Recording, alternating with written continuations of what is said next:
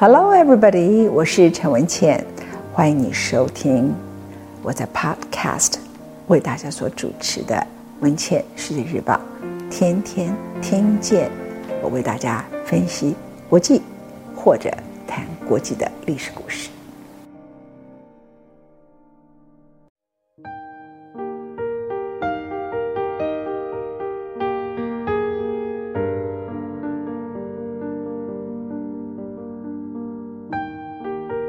终于还是爱了。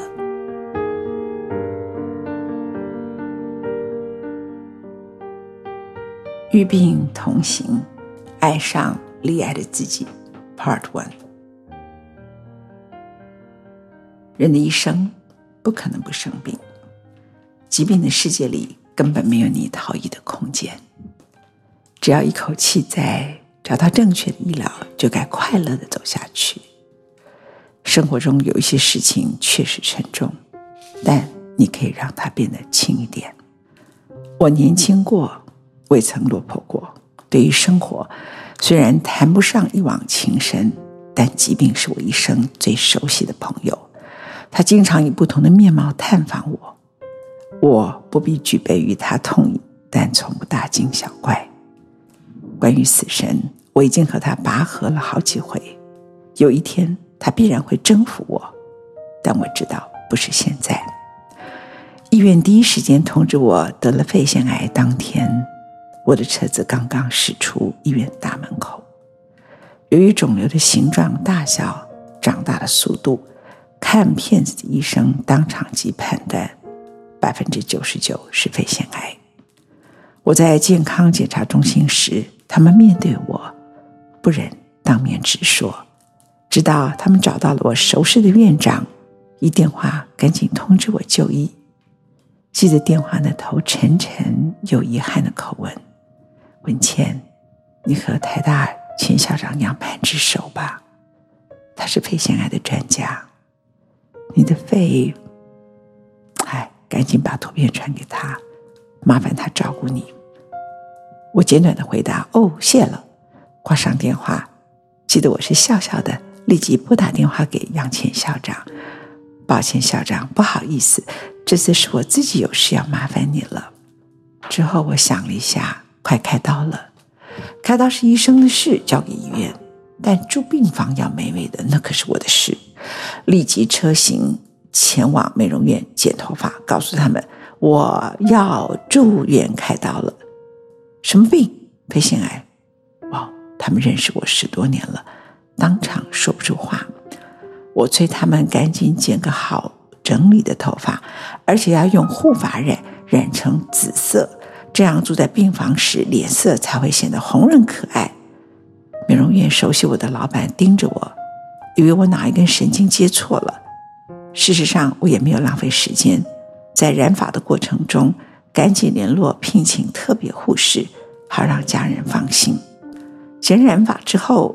再到金华酒店地下室 M Fountain 专柜，宣告这次我要开刀，不只需要宽大白衬衫，还要墨镜，越酷越好。又转到夏姿买了一件苏绣披风，想让自己躺在病床上一定得摇曳生姿，下床时可不要穿蓝白拖。再买了一双缎面黄色绣花鞋，这叫买保险。我有个三长两短，我可不要穿着黑色瘦鞋归天呐、之后才到电视台，当天换约。工作同仁惊吓地看着我，有的哭了，似乎百感交集，无法接受。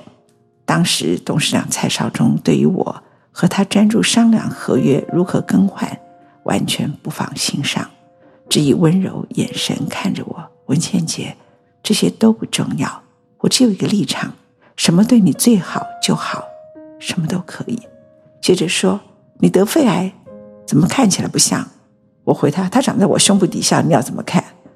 不过我又告诉他，医生说我有百分之零点一的机会可能是良性，届时我就要办流水席请客啊。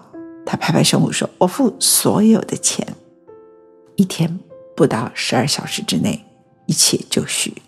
晚上我还和医师朋友聚餐，KTV 大唱《思慕的人》，I dream the dream，music of the night，dancing queen。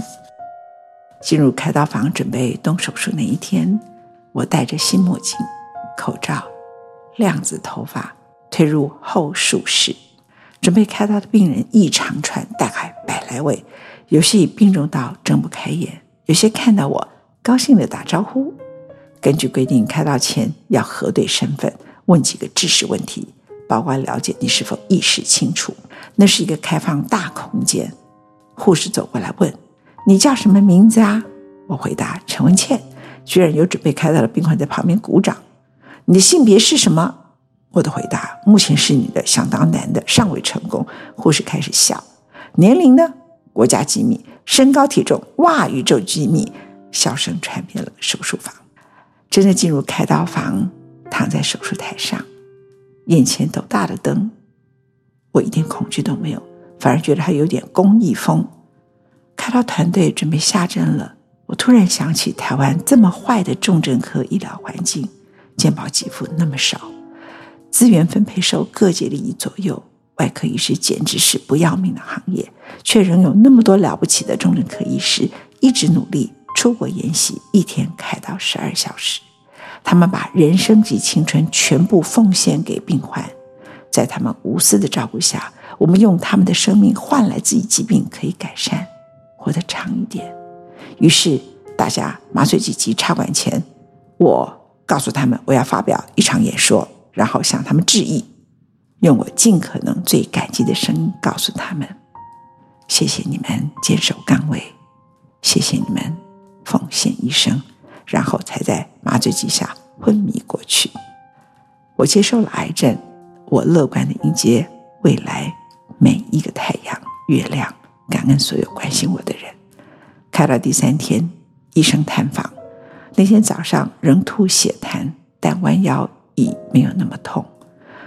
我特别陪着主治医师陈景星主任及一起前来探班的台大医院陈时中院长。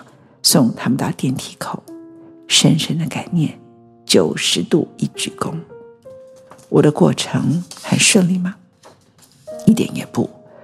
由于我是罕见自体免疫系统疾病患者，所以我没有术后引流管。开刀后立即缝合伤口，以免感染。这使我比其他病患疼痛许多。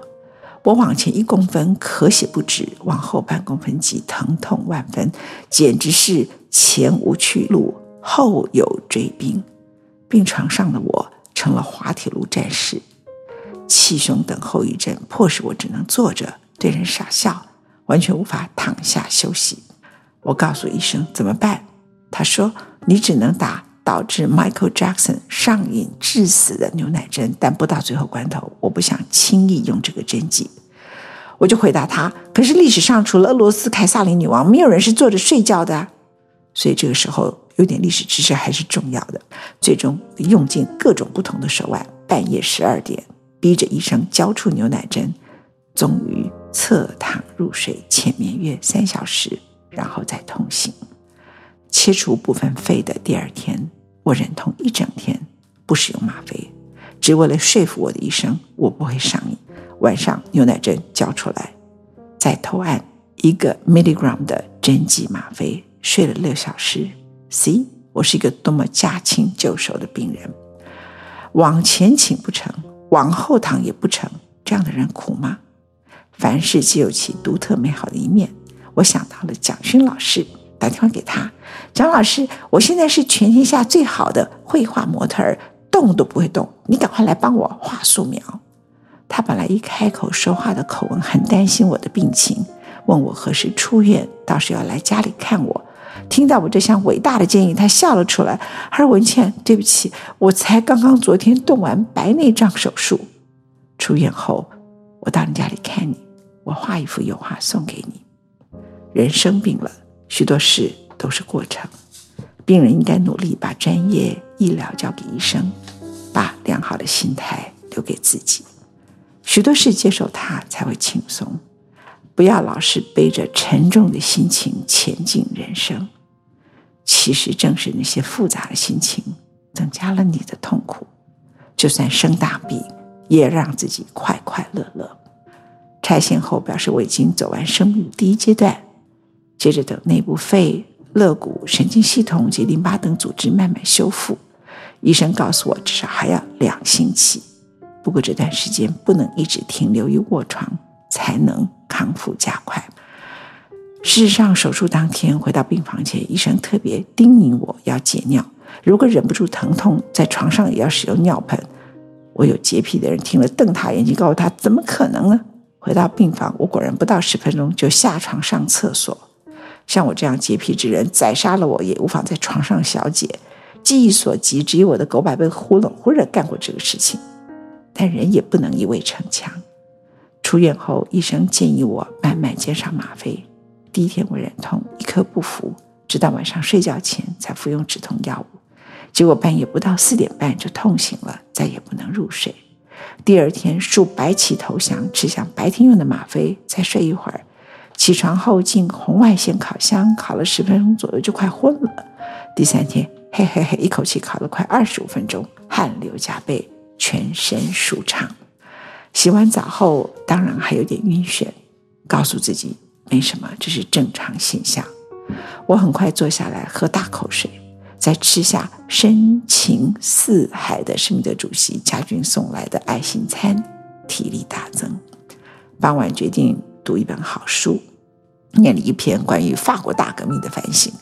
那个年代砍了那么多人头，时代那么澎湃，它是一场人民的革命，却带来五年的国家混乱，人的价值越来越萎缩，头砍得没完没了。就在这样的近代影响世界最深刻的革命史阅读中。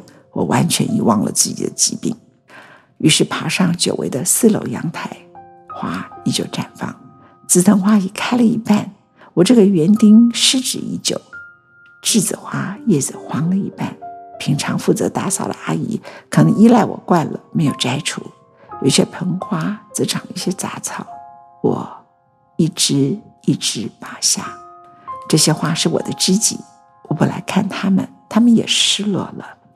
特别护士在旁担心我劳动过多，我告诉他养病也要养性情，心情愉悦，病就会好。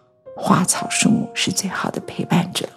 走下楼梯前，看到云中月亮已悄然出现了，天还没有暗，它已登场。就像我的病还没有全好，已看到康复的远景。每个人的人生，即使没有重大疾病，但到了一定年纪，也等于已倒数。我过了五十五岁，接近外公往生的年龄，开始学习倒数人生的智慧及意义。从此以后，我出版的书籍，不论版税收入百万、两百万、三百万、四百万，一律找一个公益团体捐出。我认为我的生命是多出来的，能够活着，就要多做点有意义的事。所以，当我真的面对重病时，反而觉得他是我等待已久的朋友，只是不知道何时将遇见他，他将以什么方式出现。一个人学会倒数生命，计较会变少，快乐会变多。真遇见了什么大事，勇气也比较足。每一个人都会生病，生命也都会有不可预测的危机及必然的终点。千万不要花时间在恐惧上。生病了，好好照顾自己，注意医生交代的细节。痛，忍着忍着，痛就会慢慢减少。喘，喘着喘着，也会慢慢适应。健康是一个人的福分，他一定有用完的一天。